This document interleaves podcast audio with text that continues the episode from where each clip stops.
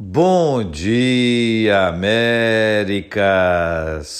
Que a bênção do Senhor repouse sobre a sua vida, sua casa, sua família, sobre todos os seus, em nome de Jesus. Graças a Deus por essa noite. Louvado seja o nome do Senhor por esse novo dia. Estamos caminhando na primeira epístola de Pedro, chegamos ao capítulo 2, hoje o versículo de número 6.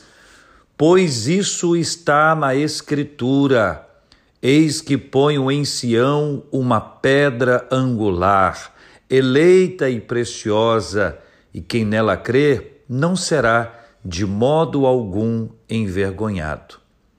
Vamos pensar inicialmente sobre a expressão, pois isso está na Escritura. Nós estamos lendo um texto do Novo Testamento que faz menção a um texto do Antigo Testamento, Isaías capítulo 28, versículo 16.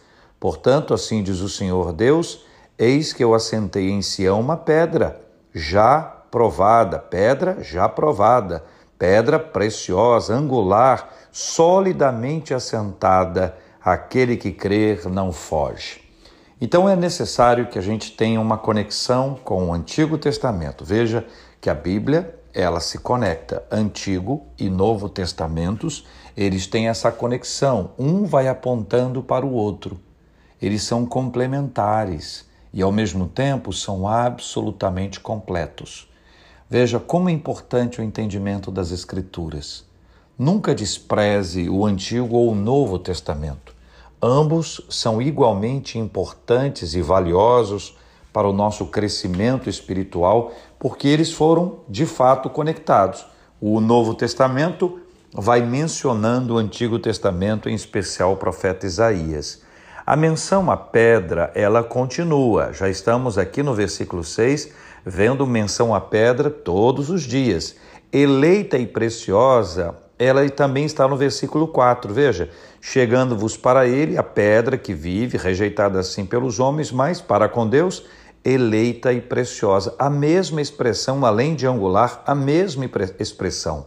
Agora, o detalhe é a parte final. E quem nela crer não será de modo algum envergonhado há uma conexão importante sobre crer.